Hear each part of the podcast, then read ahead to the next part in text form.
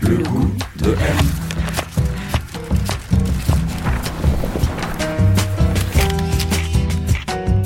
M, le magazine du monde présente Le goût de M, un podcast produit par Géraldine Saratia qui vous entraîne à la découverte du goût d'une personnalité.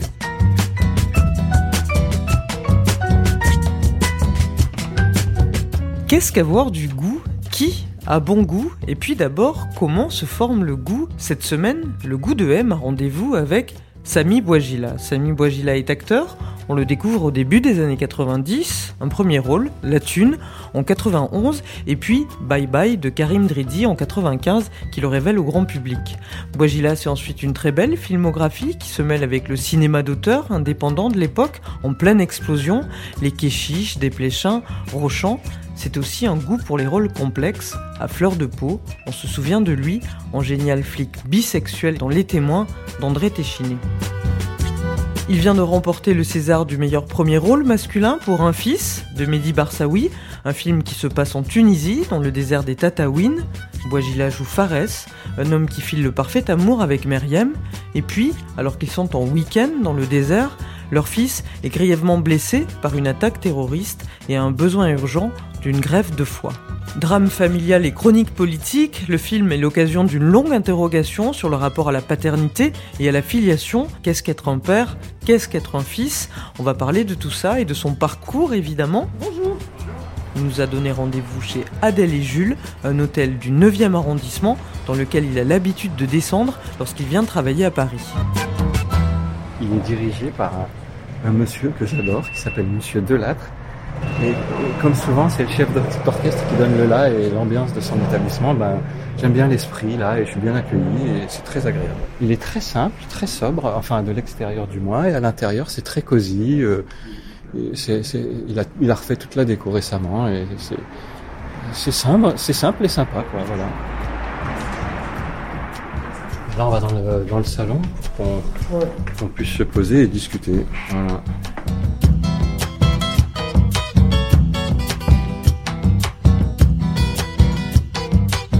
On s'est assis dans le fond de la pièce, au fond à gauche, sur les banquettes, et là, je lui ai demandé quel était le goût de son enfance, celui dans lequel il avait grandi. Joyeux, généreux, rigolo. Maintenant, il faut plus qu'un adjectif. Film italien qui se passe dans la cuisine où ça déborde de partout. Mystérieux, poétique, surprenant, j'ai grandi à Grenoble même et après, on, en 74, on a habité dans un, une commune qui s'appelle Échirol, qui est assez connue. Et, et, après, voilà, j'ai fait toute mon adolescence là-bas. Le premier appartement dont je me souviens, il se situait dans un quartier qui était assez beau, avec un nom assez poétique, parce qu'il s'appelle l'île Verte. Et c'est dans le centre-ville de Grenoble, mais en bord de l'Isère, parce qu'il Grenoble, c'est la commune, le département, c'est l'Isère. Et donc, en bord de l'Isère, depuis le balcon, on voyait l'Isère, quoi. On voyait même, il y avait un club d'aviron tous les dimanches qui passait à quatre ou à deux, et allez, on en va. Donc, c'était super. Je me rappelle, on habitait au troisième étage, on rentrait, et sitôt qu'on rentrait, on, se retrouvait dans un couloir assez long, assez grand, mais latéral. Et à gauche, assez vite, on tombait dans une grande chambre que je me partageais avec mon frère, mais une grande chambre qui donnait à, à l'opposé de, l'Isère. Hein. Et puis le couloir se prolongeait, mais, mais assez long. Hein, de, mais alors peut-être j'étais enfant, donc peut-être que j'exagère. Il dispatchait dans un premier temps sur la gauche une grande cuisine. Ensuite, sur la droite, une salle de bain. Et enfin, plus loin, la chambre des parents, au fond à droite. Et au fond tout droit, le salon. C'était très clean. Euh, ouais. Moi, chez, chez moi, euh, c'est papa et maman étaient très sobres. Il n'y avait pas vraiment de déco. Euh, Peut-être un tapis dans le salon, euh, l'armoire dans la chambre de papa et maman. Ah, votre père, il était né en, en Tunisie, puis il est oui. arrivé en France en 56. Papa travaillait dans une une usine qui fabriquait de la peinture industrielle. Alors toute ma vie, je l'ai vu en blanc de travail, trois pièces, C'était trop classe. À chaque année, ils avaient droit à deux costumes blancs de travail. Et papa, il tenait. Et donc, il les mettait. D'ailleurs, tous les ouvriers les mettaient. C'était une petite entreprise. Il y avait cinq ouvriers, je crois. Je les connaissais tous. C'était super. Mais à l'époque, c'était très famille. C'était très simple. C'était bien plus simple, quoi. Plus accessible, je crois. Il était donc, euh, oui, euh, ce qu'on appelait à l'époque contremaître, Mhm. c'est-à-dire qu'il supervisait euh, l'atelier, quoi. Papa était quelqu'un de très poétique, c'est-à-dire que il il a pas fait beaucoup d'études, mais de là où il vient, ce sont des traditions orales. C'est-à-dire que papa, avant de partir, était rongé par Alzheimer, mais je peux vous, je vous garantis, je l'ai, je l'ai filmé dans mon téléphone. Il vous récitait, il vous déclamait, parce que les poèmes, il les chantait. En français ou en arabe. Alors en français, il les récitait, mais à l'ancienne, hein, un peu à la Jacques Brel, je dirais, d'ailleurs, qu'il adorait d'ailleurs. C'était aussi quelque part un peu déclamé. Mais les, les poèmes arabes, que je ne, dont je ne comprenais pas et que je comprends toujours pas, mais quand il se mettait à les déclamer, on buvait ces paroles comme ça et c'était chargé d'émotions parce que il rythmait avec sa main comme ça. Et qu'est-ce qu'on rigolait parce que maman comprenait donc des fois elle faisait des nuances ou elle rigolait ou elle dit oulala là là, ou je sais pas quoi. Et moi je, je gobais tout quoi. J'adore. C'était super. Il adorait euh, Lenny Escudero et il nous chantait les chansons de Lenny Escudero. Pour une amourette qui est passée par là, j'ai perdu la tête et puis me voilà. En conduisant ou quand il était ivre. Et, euh, et, et, et Jacques Brel, alors là, Jacques Brel, on pourrait faire la soirée à écouter Jacques Brel. Quoi. Il avait aussi beaucoup le goût du cinéma. Il vous emmenait au cinéma. Ah, alors ça, Ouais. Nous, on, on- on voyait les films à la télé. Et puis, ben, des fois, il y avait des films qu'il avait déjà vus. Je me rappelle d'un film, je sais pas comment il a fait pour le voir. Il y avait les dossiers de l'écran le mardi soir. Avec ce générique. Ouais, qui faisait peur. Armand Jameau présente. Et il y avait un film en noir et blanc qui, qui parlait de la mafia. Enfin, nous, la télé était en noir et blanc alors. Et ça s'appelait Cosa Nostra, je crois. Et je crois qu'il y avait deux parties. La 1 et la 2.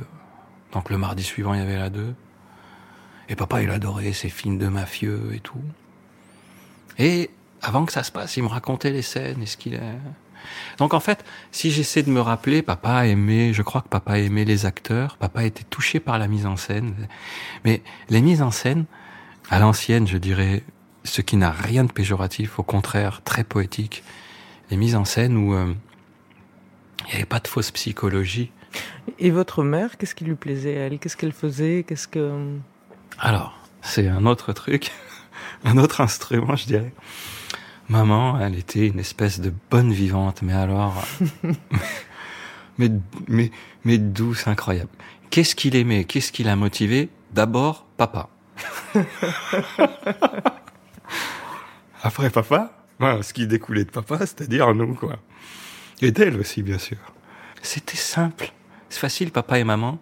Ils ont grandi ensemble, ils sont cousins. Donc ils se connaissaient par cœur, pour le meilleur et pour le pire. Il y avait toujours de bonnes, franches rigolades à la maison. On pouvait aborder tous les sujets, en particulier avec maman, parce qu'avec papa, il y avait toujours une espèce de pudeur, même si, ne serait-ce qu'à travers les films qu'ils nous montraient, bah, des fois il nous fallait des mois, voire des années pour digérer euh, ce qu'on avait vu.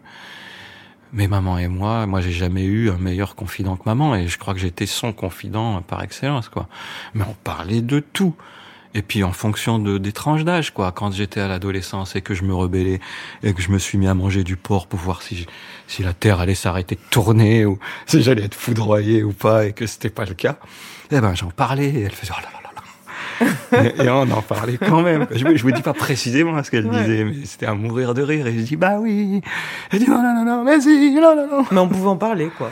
Hein, on pouvait en Ouais, parler, bien sûr. ouais. D'ailleurs, elle préférait qu'on en parle plutôt qu'eux, quoi. Et je la provoquais. J'adorais la provoquer. Je suis rentré dans, dans ces traditions et machin. En fait, elle était très moderne, maman, bien plus moderne que. Et votre mère était née en Tunisie aussi. Euh, la culture tunisienne, c'était quelque chose qui était, c'était important? Enfin, c'était quelque chose qui vous transmettait? Ou comment Alors- ils étaient par rapport à ça? Là aussi, je vais essayer. Non, je vais volontairement essayer de prendre un contre-pied pour que. Ouais. Non, c'était les traditions, c'est-à-dire bon bah la cuisine est euh, différée, mais maman dès qu'elle est venue en France, euh, c'était un vrai caméléon. Elle nous faisait le gratin dauphinois. euh. non, mais très vite quoi. Mais ah, alors j'ai une anecdote par exemple. Maman quand elle est venue en France en 62 ne parlait pas français et elle s'est très vite intégrée parce que Il y a tellement de choses que j'aimerais vous dire sur comment notre époque est régressive vis-à-vis d'elle-même, de son identité, de sa citoyenneté. Et je ne disperse personne dedans, je parle de nous tous. Comment c'est abordé par le mauvais côté de... Bon bref. Et donc à l'époque, maman, donc qui ne parlait pas français, bah très vite elle s'est intégrée. Elle a sympathisé avec ce qu'elle allait devenir plus que sa meilleure amie, c'est-à-dire sa sœur quasiment, jusqu'à ce que cette dame parte. Maman l'a accompagnée jusqu'au bout d'ailleurs, je me rappelle, qui était une Sicilienne, qui était venue en France, en même temps que maman, quasiment, et qui parlait pas français non plus. Et à elles deux, elles avaient trouvé une dame qui s'appelait Madame Muchon, et qui donnait des cours de français. Et elle leur faisait la dictée. Et c'était des recettes de cuisine. Et elle disait 200, 250 grammes de beurre. Et toutes les deux, elles étaient Ah là là, je me marre. C'était super, quoi. Bon, voilà, quoi. Vous voyez? Très simple, quoi. Et après, elles sortaient de secours, elles allaient à prise unique et je les suivais. L'été, vous alliez en Tunisie, vous? Oui, l'été, on allait en Tunisie. Bon, nous, on était une, une famille de deux enfants, donc euh, c'était facile pour nous de retourner en Tunisie, ce qui n'était pas le cas de la plupart de mes copains, qui étaient euh, des familles nombreuses, si je puis dire. Et bon, ça coûtait un billet quand même. Donc nous, c'était assez simple. Au début, on, on traînait des pieds. Puis après, une fois arrivé là-bas, bah, c'était un autre monde. Puis il y avait une autre énergie. Et puis on découvrait une autre vie. Et puis on- le puzzle se faisait, on comprenait. Ah oui, papa. Ah ouais, maman, d'accord. Ah là là, le village et tout. Non, puis on se marrait bien. C'était vraiment, euh, encore une fois, une autre énergie. Puis les cousines et tout. Oh là là là là. M, le magazine du monde présente le goût de M. Alors, qu'est-ce que vous m'avez emmené Trois bobines de Super 8 de 1974. L'année où à Noël, euh, mes parents m'avaient acheté une caméra Super 8. Et sur ces trois bobines, il y a un film que j'ai fait moi-même, une partie de campagne avec mes parents, mon frère et des amis. Ouais. Et, et- et- et j'ai filmé ça. Et je l'ai retrouvé. Et je l'ai emmené à... J'ai plus de caméra. Je l'ai emmené à développer, donc... euh, je l'ai regardé, c'est bon, bon, c'est un peu le bordel, mais c'est génial. Ça fait des sentiments incroyables. On voit les parents, ils sont hippies un peu et tout, c'est super. Et en, en, en même temps, j'avais acheté euh, deux films déjà faits. L'un, c'est Laurel et Hardy, celui-là ou celui-là. Et l'autre, c'est euh, des, des, des Tex Avery. Pourquoi vous avez choisi d'emmener cet objet? Euh, parce qu'il me reste peu d'objets de tout ce qui m'accompagne dans ma vie. Et dans mon bureau, j'ai trouvé celui-là, et celui-là, quand même, il a du sens finalement. Parce que en ce moment, euh, pour vous avez pu le deviner, la, la- la- la- la filiation m'occupe un peu l'esprit. Voilà.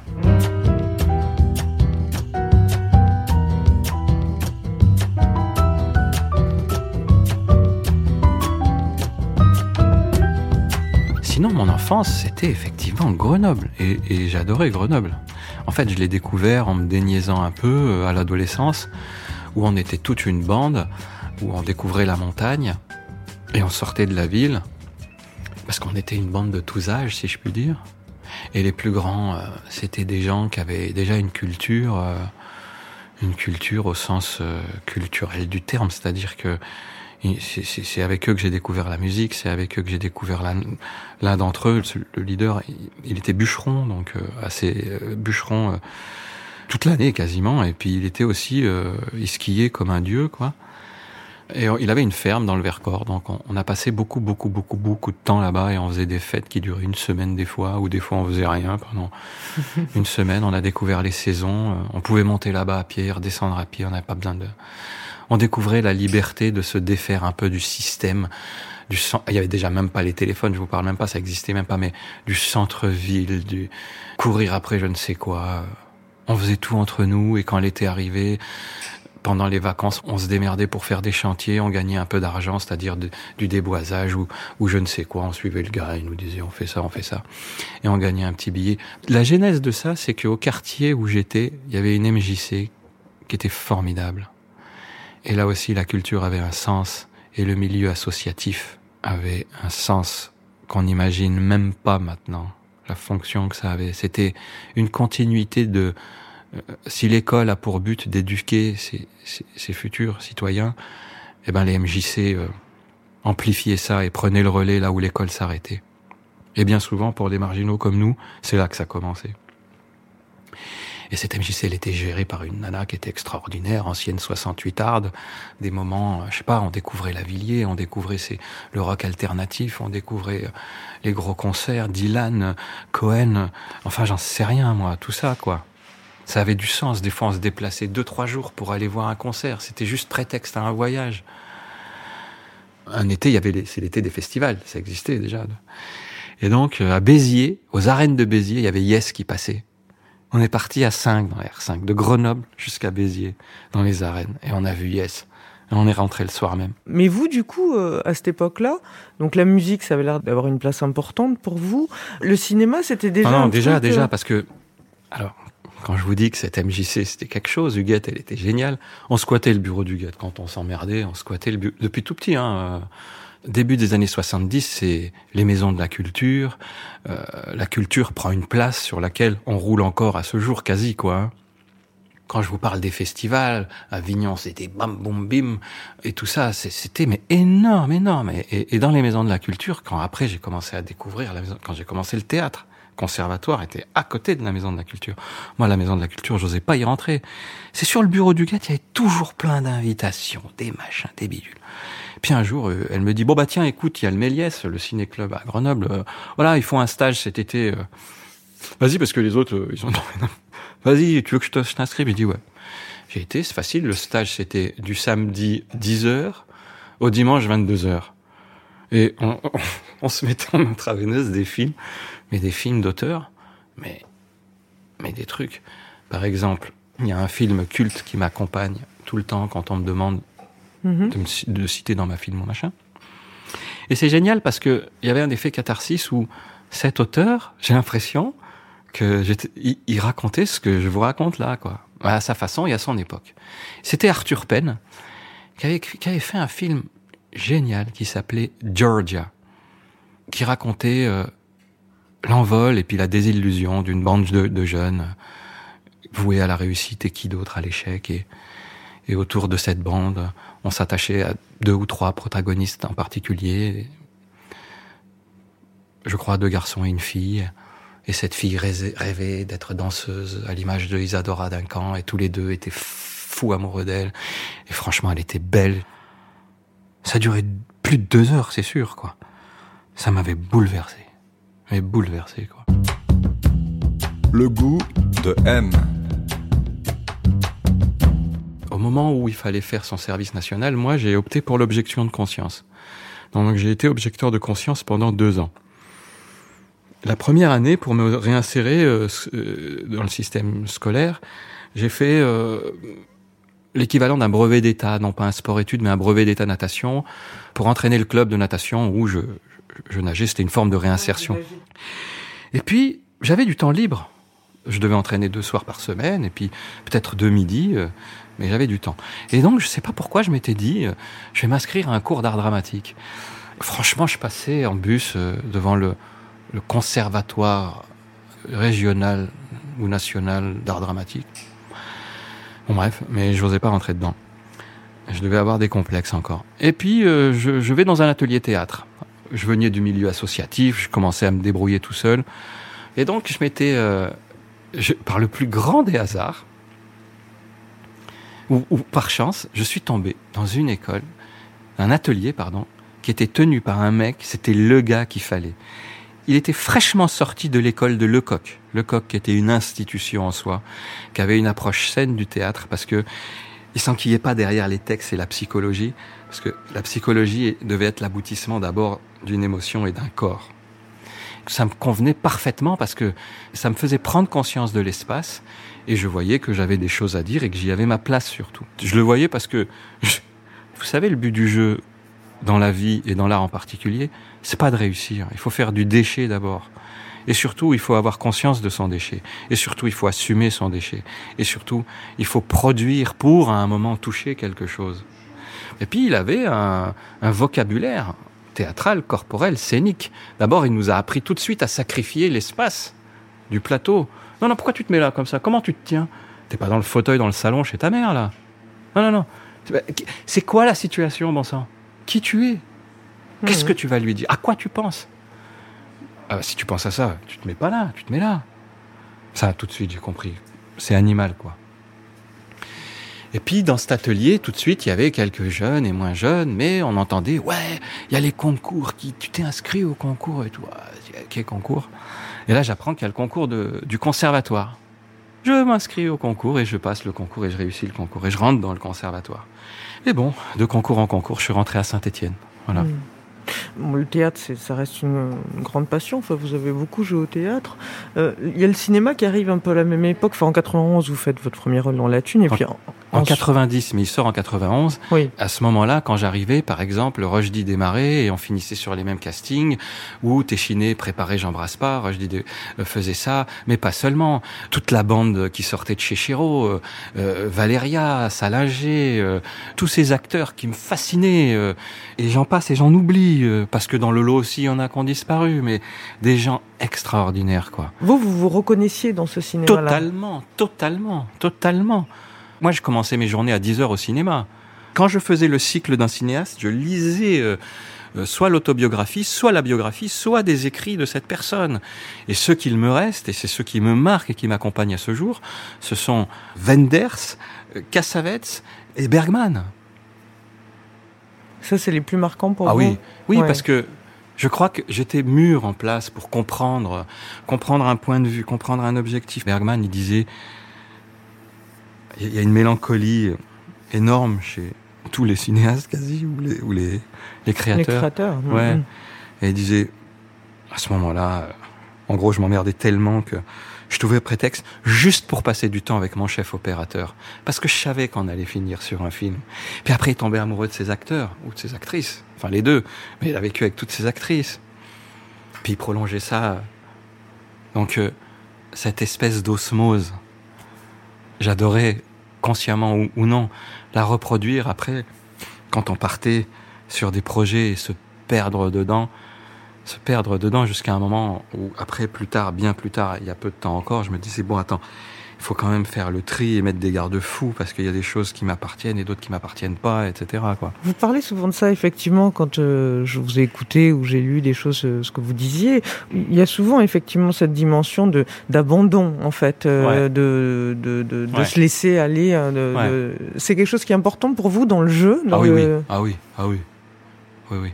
Mais je l'ai découvert à mon insu, parce que la plupart des rôles que j'ai faits sont, je sais plus quel cinéaste appelait ça dans son jargon avec qui j'ai bossé, il m'a dit c'est un rôle réservoir, c'est-à-dire que son inconscient il le déverse en moi, mon personnage est le subjectif de lui. Le premier comme ça c'était Bye Bye. Ça, c'est en 95, euh, Karim Dridi. Exactement, Ouais. avec Dridi. C'est un rôle qui vous révèle un petit Mais peu. euh, complètement. Le mec, il... on a trois mois, on a, on a tourné. Et le tournage démarrait en septembre. Moi, je venais juste de me faire virer d'une compagnie théâtrale qui me fascinait. Donc, mi-juin, je me vous retrouve. faites virer, en fait. Ouais, je me fais virer, bien sûr, sans plus rien. Je rentre à Paris et à ce moment-là, je passe des premiers essais d'un gars qui s'appelle Dridi, euh, rue des Petits Champs, euh, avec un producteur extraordinaire. Alain Rosanès, pour ne pas le nommer, les gens euh, le, reconnaîtront. Et, euh, et à ce moment-là, c'était, ça foisonnait. Il y avait Kassovitz qui faisait ses films, il y avait Richer, il y avait, il y avait Collard, il y avait, bon bref, vous voyez tout ce cinéma d'auteur. Corsini, Desplechin, Rochant. Je fais les essais, quand je vois qu'il y a un blanc, je dis bon bah voilà, salut, salut, et je me barre. 15 jours après, le mec il me rappelle, je refais d'autres essais, je refais la même, tac, tac, tac, tac, salut, salut, tac. Et vers fin juillet, il m'appelle, à ce moment-là j'étais à Avignon, et il me dit, euh, le festival, et il me dit, euh, ok, euh, c'est toi, tu vas faire euh, le rôle. Tu as le rôle. Ouais. Donc on commence en septembre, on tourne à Marseille. J'ai dit ok, super, bah vous m'appelez hein, quand je crois que j'ai dû dire ça. Et il dit quoi? J'ai dit bah je sais pas. C'est en septembre. Il me dit non non non non. Nous on va en prépa en août là. Tu viens en août direct. Je veux te voir dans les parages traîner derrière nous et pas dans mes pattes derrière nous et que tu réinventes ton personnage et que tu trouves où, où sont les quartiers où il traîne, c'est qui les putes qu'il va voir, qu'est-ce qu'il raconte, qu'est-ce qu'il fait? Et je veux que t'écrives dans ton cahier des machins et des bijoux. Wow. Puis j'ai été. Les bureaux de prod étaient à la friche de la Belle de Mai. À ce moment-là, c'était Ayam qui commençait, là-bas dedans. C'était des énorme, c'était génial. Ce film, effectivement, il va vous révéler. Après, il y a, il y a beaucoup de rôles qui vont s'enchaîner. Les Pléchins, Kéchiche, La faute à Voltaire, on s'en souvient. Ouais. Euh, Salvadori, enfin, vous allez tourner avec vraiment énormément de Ouais. cinéastes. Quand vous avez reçu là, le, le César récemment là, du meilleur acteur pour un fils, euh, dans votre discours, vous avez dit que c'était les rôles qui vous choisissaient souvent. Ouais. Euh, Aujourd'hui, si vous pensez un petit peu à votre carrière, qu'est-ce que vous avez l'impression que les autres ont vu en vous? Alors ça, je sais pas. Non, ça, je sais pas. Si ce n'est, je pense, un acteur. euh, je suis pas dupe quelque part de ma sensibilité, de. Mhm. Et ça, c'est pas tant moi euh, ce qui va suivre que je vais dire, mais c'est surtout les rencontres que j'ai fait. J'ai eu affaire à des aventuriers qui aiment bien qu'on lâche le bord et qu'il y a un scénario, il y a une partition, mais c'est qu'une partition. C'est un point de repère. On a nos intentions. Maintenant, essayons de draguer large pour voir ce quel dépôt il y aura. Et puis, si on ne trouve rien, on reviendra à la partition que ce soit Desplechin, Rochant ou, ou, ou d'autres. Euh, Quoique Rochant, euh, quand j'ai fait son Anna Oz, euh, il l'avait écrit avec un grand scénariste, pardon, ça va me revenir, de Polanski d'ailleurs, qui est décédé maintenant, et il y tenait à sa partition, parce qu'en plus, c'était très psychologique, c'était entre le rêve et la réalité. Mm. Mais bon, bref, ce sont des aventuriers, quoi. Et moi, bah, j'ai été à cette école-là et j'étais bon client, quoi. Hmm. J'adore cette démarche. Voilà. On vous pose beaucoup dans les interviews la question de, vos origines, à savoir est-ce que ça a été une limitation? Est-ce que vous avez eu l'impression qu'on vous a demandé de jouer toujours le même type de rôle? C'est quoi votre sensation à vous par rapport à ça? Ben maintenant que je suis apaisé et que euh, euh, euh, j'ai moins peur de mes différences et qu'on me stigmatise parce que ça me, au bout d'un moment, c'est vrai qu'il y a peu encore, je me disais putain, est-ce qu'à Aline Ventura on lui disait alors le franco-italien ça va ou à Mm. Van- ou à Montand ou à Reggiani ou à Platini ou à c'est-à-dire que c'est toujours le prisme de l'autre qui le- finalement c'est l'esprit de l'autre qui a une vision assez réductrice et qui se- s'accroche en repère comme ça alors que je suis un acteur français euh, qui a travaillé avec tous les cinéastes d'auteurs du patrimoine du cinéma français. Et qui a commencé et qui fait partie de ce cinéma-là. Du coup, non, je ne le vis plus du tout comme quelque chose de réducteur, parce que tous mes rôles étaient des rôles avant tout et pas des archétypes. Et on s'en fout que le mec s'appelle euh, Poc, euh, Saïd, John, euh, Roméo. euh, c'est sa dramaturgie qui importe, c'est ce qu'il véhicule et c'est surtout le cinéaste qui va Bien driver sûr. tout ça. Donc Mais- non, j'en ai. Non, c'est parce que j'ai relu beaucoup de oui, choses. je sais. sur Quand je le relis, je le vois Et aussi. quand hein. je le relis aujourd'hui, je, je vois souvent, alors vous étiez euh, le bombeur, alors vous, vous étiez le bombeur. Mais au départ, les journalistes, c'était eux les qui, qui, qui avaient un problème. Ils commençaient, ils disaient toujours, ça fait quoi d'être euh, arabe dans le cinéma français Tu sais, à un moment, on a envie de dire. Au début, au début, ben, on flippe, on fait, oh là là, putain, il nous, il Ouais. nous a vus, il nous a vus. Et puis après, on se dit, putain, ça fait deux, trois fois qu'on fait le saut périlleux, qu'on joue des rôles, qu'on fait machin, quoi. Puis après, on, après, on a tellement pas de solution qu'on dit, eh, j'en sais rien, moi, c'est ton problème. Si t'as décidé de voir ça comme ça, qu'est-ce que tu veux que je te dise Vous avez l'impression que cette perception, elle a un peu évolué, ou que des films comme, comme Indigène, par exemple, sont des films qui ont, qui ont contribué à changer les choses? Ça, c'est un fait que ça a contribué à changer. Mais le problème, il est pas là. Le problème, il est, une fois qu'on aura disparu sur cette vision-là, elle va se répercuter ailleurs. Et si on abordait un peu euh, les choses autrement, en tant que citoyen de notre propre pays, et si on prenait pleinement conscience d'une identité métissée, et si on avait pleinement conscience et de façon assumée, et non plus refoulée ou traumatisée, de notre mémoire commune et de notre histoire, peut-être qu'on aborderait les choses autrement. C'était plus difficile pour vous de percer, par exemple? Vous avez un doute ou quoi? Ouais, bien sûr. C'était euh, sur 10 scénarios qui partaient, ben on les recevait pas les 10 quoi. Ou même si on était potentiellement euh, euh, en tant qu'acteur euh, en position de pouvoir recevoir les, ben non, on les recevait pas simplement parce que c'est- pas des reproches, simplement parce qu'il y a, il y a- il faut comprendre le processus. L'auteur qui écrit, quand il écrit Philippe tombe amoureuse de Jeanne, et il pense à quelqu'un, il pense pas de- de fait euh, lui-même et le cinéaste qui va le filmer aussi et qu'il a fallu du temps pour qu'on se, se décloisonne encore une fois quoi. Je ne cesse d'essayer d'expliquer les rouages et les cheminements qu'il faut et je ne cesse de positiver pour montrer qu'en fait, oui, ça s'inscrit dans une histoire contemporaine qui est la nôtre et que il suffit à un moment de voir les choses autrement pour voir que elle est poreuse depuis longtemps et que on peut en faire ce qu'on en veut et qu'on l'a. En tout cas, en ce qui me concerne, je m'en suis débarrassé. Le regard de l'autre ne regarde que l'autre. Je le subis plus. Donc oui, bien sûr que les choses, elles avancent, la preuve. Mais moi, je m'en détache. Euh, Moi, ça fait longtemps que j'ai dit, je m'en fous. Euh, Je, je suis marginal à la limite, mais de par mon métier, je suis marginal. Et de, comment- et de la façon dont je traverse ma vie, je suis marginal. M, M. M, M. M. M. Le goût de M. Qu'est-ce que vous m'avez emmené d'autre? C'est un livre de chevet où, euh, pour tout vous dire, euh, euh, de chevet, je l'ai lu qu'une fois en arrivant sur Paris. Ça s'appelle Une vie de Elia Kazan chez Grasset. Et pour, pour vous dire qu'est-ce qui me plaît, qui m'interpelle, ne serait-ce que dans son écriture, c'est l'autocritique qu'on a de soi, Ouais. qui se traduit dans son écriture et qui est sans concession. Et quelque part, ce qui me plaît assez, parce que en ce moment je, je n'ai lu que lui, c'est Carrère. Je retrouve ça aussi dans son écriture, où il y a une espèce de principe, de protocole, de leitmotiv, où il y a un moteur qui fait que on dit, euh, on n'enjolive pas sa pensée ni ce qu'on est, Ouais. et on montre qui on est. Et lui, il le fait. euh, c'est une vie. Il arrive à la fin de sa carrière avec le drame, la désillusion qu'il y a eu avec le marcartisme, qui est venu entacher euh, tout ce qu'il a fait. C'est quand même lui qui a créé l'Acteur Studio avec Lee Strasberg, Stella Adler et d'autres. Et surtout qui a fait des, des- des films extraordinaires.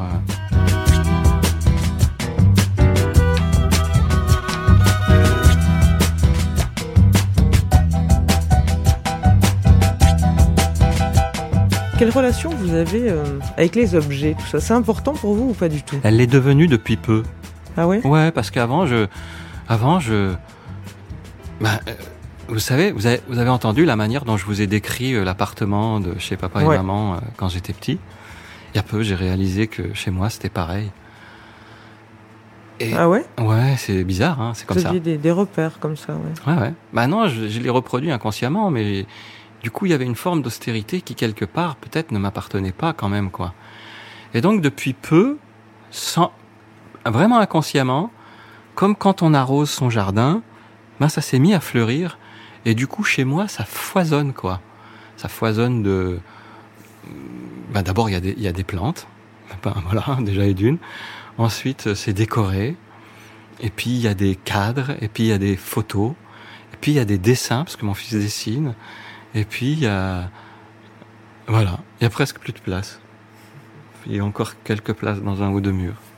Et les vêtements, c'est important pour vous ou pas? Euh, je m'habille pas comme un sac, ou si je le fais, c'est que ça me correspond, ou que c'est mon style, ou voilà. Mais le style est important en règle générale. Oui, je donne du sens au style. Alors après, il y en a, euh, j'ai des chéris qui me disent mais t'es ringard quoi. Mais j'assume ma ringardise, et d'autres qui me trouvent classe. Et ben, je dis bah c'est Qu'est-ce qui vous plaît? Vous sauriez définir un petit Moi, peu? ce qui me plaît, Ouais. j'aime bien être pas out of focus, mais j'aime bien décadrer, chouïa quoi. Ouais. J'aime bien le, j'aime bien le classicisme, mais Ouais. j'aime bien quelque chose d'un peu, j'oserais pas dire subversif, mais moderne. Et selon ma vision que j'ai moi du moderne, et c'est là peut-être que la ringardise intervient, parce que... mais bon, je l'assume total. Quel type de goût vous plaît? Qu'est-ce que vous aimez Qu'est-ce que vous n'aimez pas?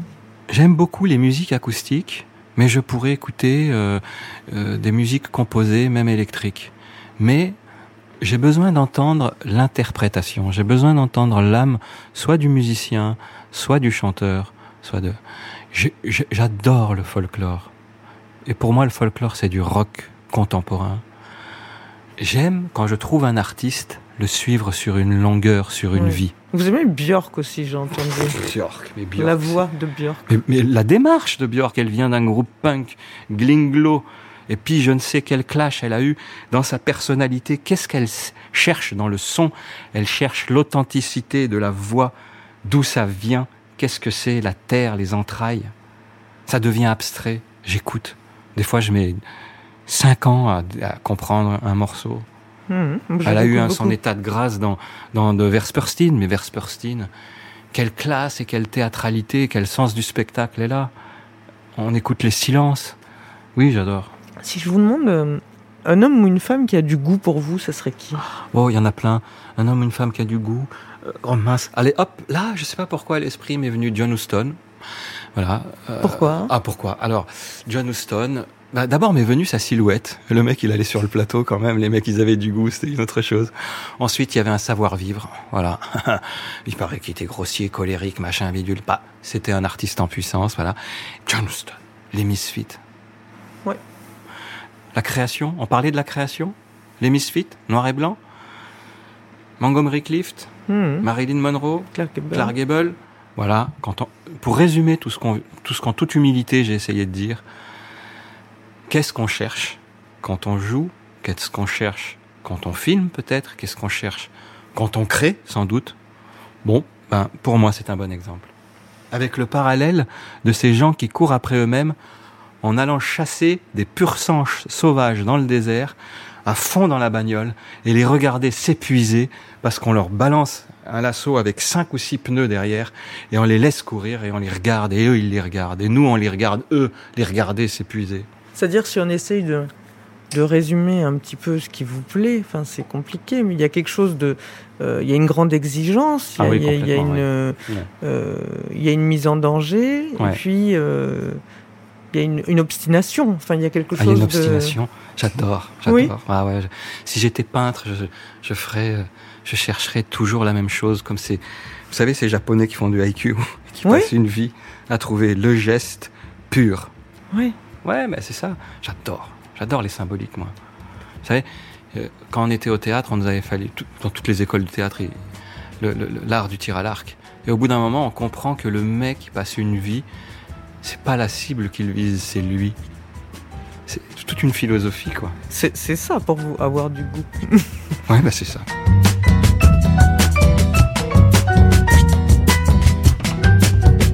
C'est la fin de cet épisode. Il a été réalisé par Sullivan Clabot, préparé avec l'aide de Diane Lizarelli et produit par Genre Idéal pour M, le magazine du monde.